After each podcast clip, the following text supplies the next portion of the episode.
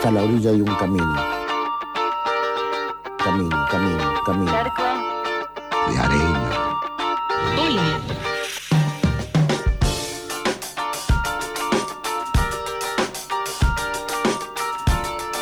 Cinco minutos pasan de las 11 de la mañana, seguimos aquí en Charco de Arena, en FM La Tribu, y decíamos que nos íbamos a ir para territorios formoseños, ¿sí? Porque nos gusta igual salirnos de esta cosa de eh, em, egocéntrica de capital federal y poder eh, dirigirnos hacia distintos puntos, porque además tampoco nos gustan mucho los límites y las fronteras, entonces poder dirigirnos para conocer cuál es la realidad de, Exacto, y si hay algo que me da el feminismo, los feminismos, los encuentros, es tener amigas del alma en todos los territorios de este país. Y este es el caso de Iliana Del Nuti, que ella es cineasta, es una compañeraza de las luchas eh, y vive en Formosa. Hace un tiempo ya empezó con unas crónicas, unas crónicas chonguitas, cómo ser, ser chonga en Formosa Formosa, están publicadas en el SOY, hemos leído aquí algunas crónicas y me acuerdo de esa primera, una de las primeras crónicas que hizo, hablaba de esas amigas de Capital que no llegan a Formosa, yo soy una de esas. ¿Vos sos una de esas? Soy la que no llegué a Formosa. Buen día, Ile. Hola, Paulita. ¿Cómo estás? Hola a toda, la gente de la tribu, muchas gracias por llamar. Bueno. Por venirse para Formosa virtualmente. Ahí está, ahí está. ¿Cómo estoy muy bien, estoy arrancando el mate, el segundo mate de la mañana. Ajá. Eh, un poco nerviosa porque lo mío es más de la palabra escrita y por ahí la radio me pone un poquito nerviosa. Tranquila, tranquila, sí, sos más de, las letras y también de, del documental, de tus ojos mirando y, por eso quiero eso, quiero tus miradas, a ver cómo, cómo se está viviendo ahí en Formosa este aislamiento obligatorio, esta pandemia mundial. Eh, bueno, nosotros, nosotros estamos em, un poco concentradas, digamos, en, el dengue por el momento, porque estamos sin casos y, bueno, si bien todo el Estado está como en todo el país, entiendo que desplegando un poco eh, sus, sus estructuras para prepararse para la pandemia, que bueno, está llegando con delay un poco por acá, pero que entendemos que, bueno, por, por, el, por la misma naturaleza del virus, en algún momento va a llegar. Eh, ahora los esfuerzos están un poco concentrados en el dengue, que es una, problemática que históricamente tiene la región y que, bueno, como suele suceder con las regiones que son, eh, digamos, que están alejadas del centro, ha sido bastante invisibilizada. Por ahí igual estaba leyendo en algunas en redes y tal, que, bueno, que el dengue también llegó a Buenos Aires, pero, pero que tampoco se está por ahí prestando mucho, mucho caso y es, es también una, una enfermedad, eh, bueno, peligrosa, difícil, difícil de controlar, eh, se transmite por un mosquito, así que eh, un poco ese es el panorama. Yo cuando, cuando me, propusieron hablar pensaba como que, contar de Formosa, porque también Formosa es un territorio amplio y diverso y, obviamente no es lo mismo cómo se puede vivir en capital que en la capital que, que quizás en el oeste, en lugares que son eh, más, eh, más distanciados, donde por ejemplo no hay tanto, tanto acceso a Internet, entonces muchas de las herramientas, bueno, lo que contaba un poco hoy el compañero que estaba haciendo la crónica de, de, de, las comunidades indígenas, originarias, eh, un poco como, como, como una vez más la pandemia también visibiliza un poco las... las las diferencias, los diferentes accesos, las desigualdades en los accesos a, bueno, a la comunicación, a, a la, todo tipo de, bueno, de herramientas, digamos, que el Estado está brindando para, para sortear un poco la cuarentena. La gente, un poco, cuando me propusieron escribir en el SOY, para mí es difícil escribir de lo que está sucediendo el, al día a día, porque como vengo del documental, siempre trato de tener una distancia, esperar. Pero la, las crónicas nacieron un poco a partir de, un libro que se llama mm, Borderland, de Gloria Ansaldúa, que es una feminista que falleció hace poco y es un libro muy interesante que por ahí no fue tan tan conocido en el tan reconocido en, eh, en, la literatura feminista que por ahí se lee mucho en Argentina.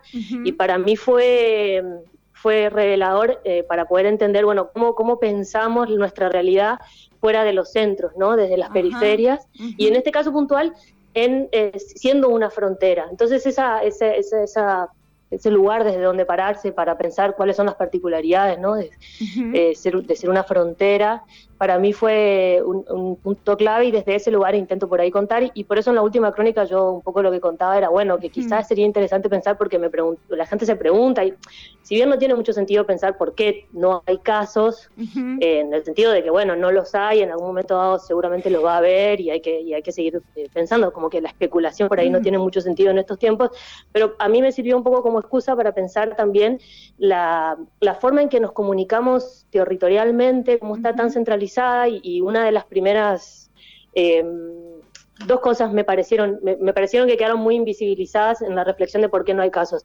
La primera es em, que bueno, bueno, que Paraguay actuó un poco más temprano que Argentina y que, muchas de las comunicaciones, o sea, un poco como este virus, eh, yo creo que, viaja, digamos, eh, de la mano del turismo, o viajó de la mano del turismo y los negocios que se hacían, que se hacen internacionalmente, ¿no? La gente que más frecuentemente está está viajando y, bueno, obviamente los lugares marginales eh, no son tan turísticos y tampoco son tan, tan conectados. Y nuestras vías de conexión, digamos, con, con el resto del mundo son a través de, Paraguay o a través de, bueno, de una o dos rutas que hay de salidas al país, ¿no? Bueno, hay, un poco más, pero en, en, cuanto a rutas aéreas, por ejemplo, hay una sola, ¿no? Que va a Buenos Aires. Entonces, ¿cómo toda la circulación está tan centralizada y tan pensada en relación a, eso, ¿no? A un centro y unas periferias? Y es un poco jugó en este caso a nuestro favor, porque, bueno, como la circulación es menor, eh, hablaba con una amiga de Asturias, que, también es una zona bastante eh, pobre, y me decía que, también pasaba lo mismo, ¿no? que ellos tenían menos casos, porque bueno, obviamente Asturias es una zona muy empobrecida y tampoco tenían gente de negocios que circulaba por ahí, ni mucho turismo, entonces, bueno, en ese punto yo creo que simplemente para pensar, digamos, eh, cómo, cómo esto, cómo circula el virus, qué está pasando y, por qué quizás eh, no tenemos todavía casos. Es súper interesante el, análisis que haces en, relación también a la invisibilidad, porque eh, venimos hablando de la manera de transmitir y de difundir, que siempre es a través de contabilizar las muertes y ver eh, los errores que se hicieron y ahí generar cada vez más pánico y terror en la gente. Y es verdad que acá estás diciendo Paraguay actuó de una manera rápida y estratégica y eso no se sintió y no se replicó como un ejemplo y como un modo a seguir. Claro, yo eh, sí, para mí lo de contabilizar las muertes me parece que es un poco, eh, bueno, el morbo, ¿no? Que, busca vender siempre de, las, de las comunicaciones mainstream, que además son las, primeras en olvidarse de que existen realidades diferentes a las realidades de las capitales, donde están la mayor cantidad de su no sé si diría audiencia o, público de consumo, digamos. No sé si entienden como interlocutores a la audiencia o simplemente como gente que, que, compra lo que ellos quieren vender. Pero eh, bueno, a mí, digamos, me, me, parecía que es, me parece que es interesante siempre, por eso hablaba de, de Gloria Saldúa y, desde donde yo estoy mirando, creo que es interesante por ahí pensar, bueno, las realidades que nos tocan a partir de estos, de estos eh, esquemas y, eh, que otras han escrito antes que nosotras y nos han dejado como herramientas. Y, y para mí, yo leí hace poco, eh, ayer o antes de ayer una nota de Mariana Enríquez que decía, bueno, yo la verdad es que tampoco sé qué escribir, hablaba un poco de la saturación de... para mí, bueno, yo no sé si, al final no sé si mañana o el otro viernes va a salir otra de las crónicas, pero una de las cosas que vengo pensando es cómo la disputa por la narrativa de la situación en, los pensadores eh, y pensadoras más hegemónicos y hegemónicas, que obviamente son europeos, europeos y europeas y blancos en su mayoría, y bueno, no, no todos heterosexuales, pero digamos, eh, quienes están eh, validados por, los centros de pensamiento y por los grandes, eh, por los territorios centrales, digamos, de la geopolítica, ya están disputándose las narrativas y están tratando de analizar algo que todavía no ha mostrado su forma por completo, ¿no? Entonces, como que yo lo que entiendo por la mirada que yo hacía un poco es que, que, poco lugar eh, dejamos a, la incertidumbre y qué pocas herramientas estamos eh, manejando para o, o estamos circulando para, para poder atravesar épocas de incertidumbre, para poder, eh, bueno, eh, darnos el lugar de, dudar, darnos el lugar de, de, observar, ¿no? Formosa es un, es un lugar que, bueno, por su marginalidad histórica y por y también por el ritmo de su vida, es un lugar que hace mucho calor, ¿no? Eso es, algo conocido, la gente eh, tiene una costumbre de la que yo escribí también, que es la costumbre de veredear, eh, que es un poco salir a tomar mate a, la, o tereré a la vereda, eh, pero que, que hay una otra, otra actividad que se hace que es la de observar y contemplar, ¿no?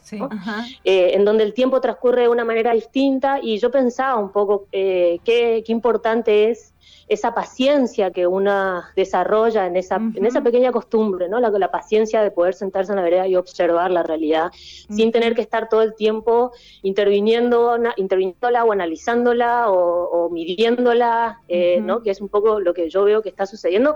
En Argentina, por lo menos, eh, es un mes que, obviamente es un montón para quienes están por ahí eh, más, en, quienes estamos en, cuarentena y, bueno, el tiempo pasa distinto, pero al mismo tiempo es, es muy poco tiempo todavía para salir a, hacer una, un análisis cerrado de algo que todavía está sucediendo y, pensaba eso, ¿no? Como por ahí una costumbre de, de, un, de un lugar... Eh, marginal puede servirnos como herramienta para... Totalmente. De alguna manera para atravesar de, eh, todo esto desde un lugar que no, que, que no sea tan angustiante, ¿no? Y a veces esa paciencia de poder contemplar, esa eh, nos permite analizar más profundamente lo que está sucediendo. Yo, no sé, a mí me, sabe a poco todo el análisis que estoy leyendo, digamos, de, los grandes pensadores, entre comillas, eh, de, que hacen de algo que está todavía sucediendo y que no, no ha mostrado su forma por completo. Y creo que un poco lo decía Mariana Enríquez en su nota que sacó en, diario, digamos, de, la Universidad de México, en un diario, decía, bueno, a mí me parece que tanta, tanta narración, tanta, tanto aturdimiento de reflexiones, de análisis y de cosas, responde también un poco a la ansiedad, ¿no? A la angustia de no saber. Y creo que la, capacidad de contemplar, la, paciencia, la capacidad de observar, eh, nos, nos permite quizás, eh, bueno, atravesar las épocas de incertidumbre con un poco más de calma. Quizás, espero. Sí, sí, Y, también a ese miedo eh, y esa sensación de vacío que se genera en ciudades grandes donde justamente está como esta necesidad imperante del hacer, el hacer, el, hacer, la productividad. desde un lugar de la, del, digamos, del capitalismo y de la materialización y no en lugares más chicos donde el sentarse a tomar un mate, un tereré o una cerveza a las 7 de la tarde en el cordón de la vereda o al lado de la ventana de una casa y quedarse ahí, lo que decís, como contemplando y observando, también es una manera de hacer. Claro, y de estar, ¿no? ¿No? Otra manera de estar en el presente un poco. También creo que, que pone en jaque toda esta situación las formas que, que las distintas comunidades adoptan para poder estar en el presente, ¿no? Y un poco sí, el vértigo de las, de las grandes ciudades está, el estar está muy determinado por el, por el constante ritmo de productividad y de acción, un poco lo que ustedes decían. Eh, para, para mí sí, sin duda, me parece que es un poco, eh, que, es, que es una buena época para que quizás los los grandes centros urbanos, es un poco lo que decía en la nota el viernes pasado, miren hacia las periferias y aprendan, eh, o, por lo menos miren con curiosidad, digamos, y, escuchen que quizás tenemos para contarles algunas estrategias que pueden servir, Un poco eso, cómo es, cómo hacemos para, para estar sin, sin ser totalmente todo el tiempo productivos y cómo es estar también es válido y también es interesante y también detrás de eso hay un montón de, producción, de conocimiento que no necesariamente es... Eh, bueno, porque no necesariamente es una producción que, que, a lo mejor es escrita, que quizás es más oral, ¿no? La reflexión que se comparte, también el valor que puede tener una charla con alguien eh, en ese estar, en, ese, en esa contemplación y cómo eso también construye conocimiento y saberes, ¿no? Son, eh, para mí toda la región es una región de, mucha transmisión oral, de conocimiento y de historia, mucha de la historia de, eh, de esta región se conoce por la transmisión oral y me parece que son momentos de, quizás, eh, no digo reivindicar, pero de quizás prestarle un poco más de atención, ¿no? de, a todas esas, a todas esas formas de culturales que, las ciudades por ahí han enterrado y, que además quizás quienes han em, emigrado, que son muchas personas hacia las ciudades, puedan por ahí eh, rescatar de los recuerdos, ¿no? Porque muchas veces estar en la ciudad implica resignar eh, muchas de esas costumbres eh, en función de, pertenecer o de adaptarse a ese ritmo mm, vertiginoso que tienen y, quizás, bueno, las personas que son, que, que, son inmigrantes eh, pueden por ahí eh, puede ser un buen momento para rescatar esas, esas costumbres que quedan en nosotros, ¿no? que las conocemos, quedan en nuestros cuerpos. Exacto. Y eso. Eh, estamos hablando con Iliana desde Formosa. Ile, eh, acá en otras conversaciones que tuvimos, por ejemplo, tuvimos con una compañera en Neuquén que nos decía que a las 7 de la tarde suena una sirena, que esa sirena en el pueblo suena porque se rompió una. Un, ay, no, me sale. Una, eso, una hidroeléctrica. O sea, se, se rompe. Es, es como una alarma de, de una inundación y ahora, las, ahora la, hacen sonar solo para que la gente se meta dentro de las casas. ¿Hay alguna de esas medidas o algo ahí en Formosa que te llame la atención? No, los, los primeros días eh, la municipalidad creo que fue, no tengo el dato preciso, pero los primeros días creo que fue la municipalidad que circulaba un auto diciendo, bueno, COVID-19, la, eh, un poco, pero ese es un medio de comunicación en realidad un poco con, o sea, un poco de costumbre acá, ¿no? Que todavía sucede que los autos pasan con altoparlantes y, eh, y publicitan, no sé, un circo que viene, una, una persona que se está candidateando para algún cargo o lo que sea, pero fue durante los primeros días y después ya, ya no pasó más. Eh, así que en, principio no, no, hay, no hay como un sonido particular que esté alertando o recordando eh, la cuarentena. Bien, bien, bien. ¿Y, medidas eh, en relación al dengue?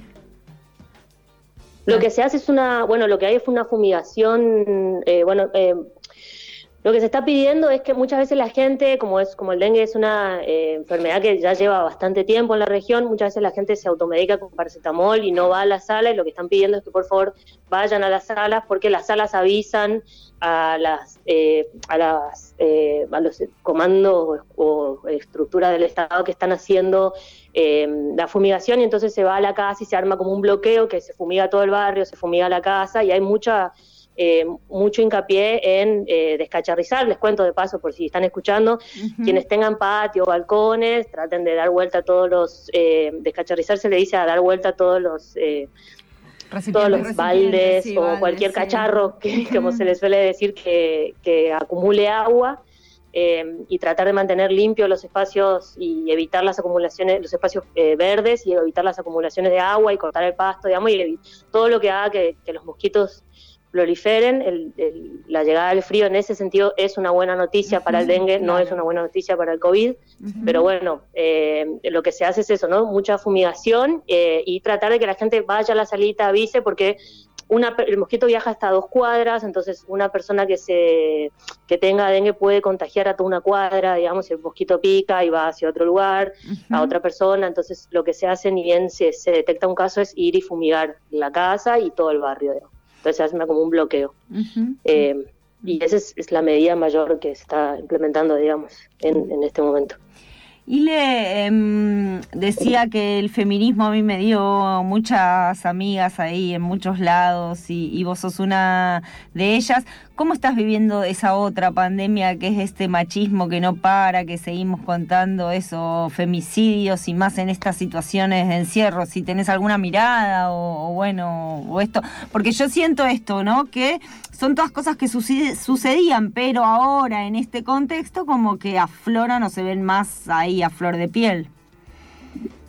Sí, yo eh, creo que una de las cosas que tiene mm, para mí que, es el confinamiento un poco a la casa es que también nos confina al barrio y nos propone como un vínculo mucho más cuerpo a cuerpo con los vecinos que a lo mejor en otro contexto eso se pasa, digamos, se puede, puede pasar como más desapercibido. Y, y, en ese sentido creo que quienes tenemos eh, identidades disidentes, quienes tenemos eh, construcciones de identidades eh, corporales disidentes, diferentes a la heteronorma, estamos más vulnerables.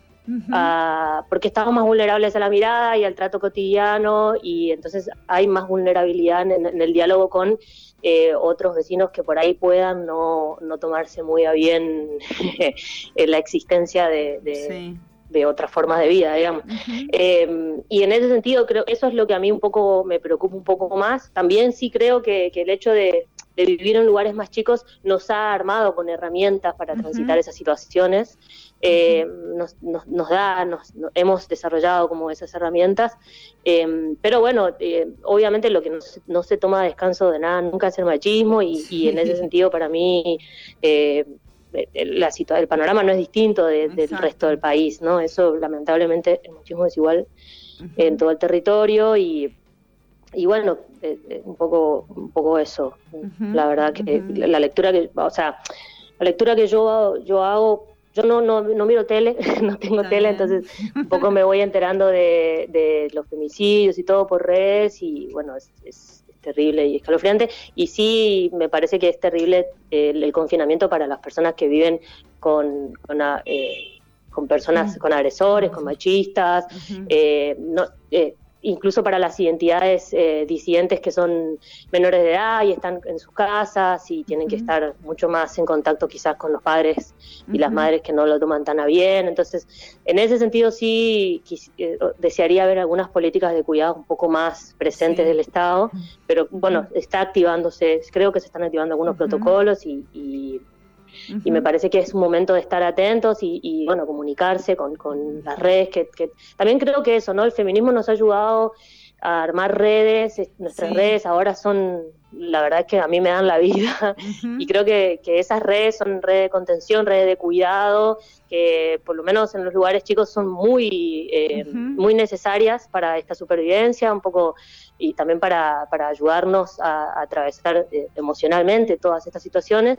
Y en ese sentido yo creo que nos encuentra, o sea, celebro, digamos, esta construcción política. Y Formosa, en, en, los últimos años, eh, las redes del feminismo y de la ciencia ha crecido muchísimo, han crecido muchísimo. La marcha este 8 de marzo, para contarles algo lindo, digamos, fue mucho más grande que la del año pasado yo veo crecer exponencialmente la presencia, digamos, y la presencia de mucha juventud, entonces eh, un poco cuando estoy así un poco angustiada pensando en esto, ¿no? En, las, quizás en las identidades disidentes pequeñas que están viviendo en sus casas confinados con quizás una familia muy religiosa que no acepte que, tengan otro deseo y que, que, quieran ver la vida de otra manera, pienso que bueno, igual hay estas redes están creciendo y están eh, están llegando, digamos, a, a, muchos más hogares que antes y con suerte llegarán a, a, a todas a todas esas niñas que están ahí atravesando esa situación. Eh, en ese sentido, para mí, bueno, y además las redes de cuidado, ¿no? El acercarle alimento a alguien que, que por ahí no puede no está pudiendo trabajar o que tiene dengue y no puede salir a comprar cosas, digo, esas cosas. Eh, me parece que, que, en eso el feminismo y sus, y sus políticas del cuidado colectivo eh, son esenciales en estos momentos y en todos los momentos, pero bueno, se, se, pone de manifiesto mucho más lo, lo, necesario que son, digamos, lo, necesario que son esas, esas construcciones que hemos venido haciendo. Sí, totalmente. Ile, te queremos agradecer mucho este rato, esta conversación con aquí, con FM La Tribu y con todas las personas que andan por el otro lado. Nos mandaban saludos, nos decían gracias por estar ahí en la radio. Y me quedo pensando en esto de, de ver desde los márgenes o de habitar desde los márgenes, ¿no? Sí, me parece que es, eh, si, pueden chumbear el libro de Gloria Saldúa, yo se lo recomiendo muchísimo. Eh, este, y sí, es, es, por ahí correrse un poquitito. Ahora que, esta situación nos ha por ahí geolocalizado muy, en un lugar muy particular y eso nos ha trastocado la manera en la que vemos la realidad, me parece que ese es un ejercicio interesante para pensar qué sucede cuando nos corremos un poquito del lugar de donde siempre miramos eh, y empezamos a, observar eh, cómo sucede nuestra realidad de otra manera. Entonces, en cine le decimos extrañamiento. Tener ese, aprovechar el extrañamiento que da para poder ver desde otro lugar y, tomar una distancia que por ahí no teníamos en otro momento y es un ejercicio interesante para pensar la realidad. Exactamente.